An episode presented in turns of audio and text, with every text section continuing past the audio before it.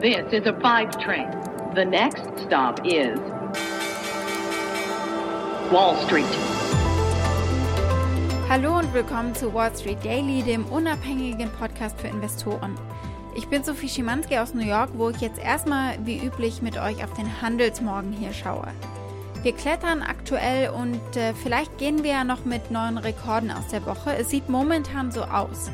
Der Dow legt äh, um etwas mehr als 80 Punkte zu, während der S&P 500 und auch der Nasdaq äh, nach einem Minustag ebenfalls zulegen.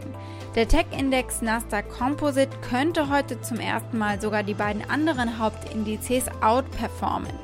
Die Renditen der zehnjährigen Staatsanleihen ziehen an, also die Zeichen stehen ganz offenbar auf Zuversicht.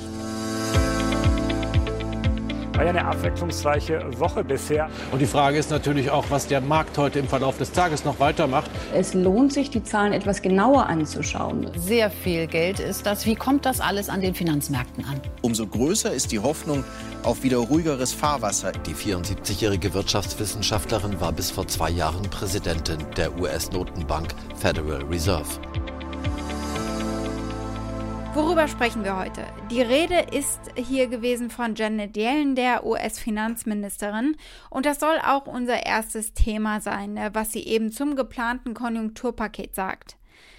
Dann schauen wir darauf, wie eigentlich die Anhörung gelaufen ist gestern von Robinhood und Co. zum Thema Marktvolatilität rund um GameStop. Wir sprechen darüber, dass ganz andere CEOs vorgeladen worden sind, Tech-CEOs, um mal wieder über Social Media und Fake News zu sprechen. Der Gesetzgeber lässt nämlich nicht locker bei diesem Thema.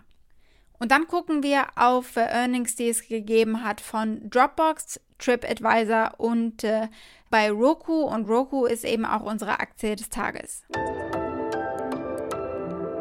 Soweit die wichtigsten Themen der heutigen Ausgabe. Den gesamten Podcast hört ihr als Pioneer auf thepioneer.de oder in eurer Lieblingspodcast-App. Wenn ihr noch nicht an Bord seid, dann ändert das doch, ich würde mich freuen.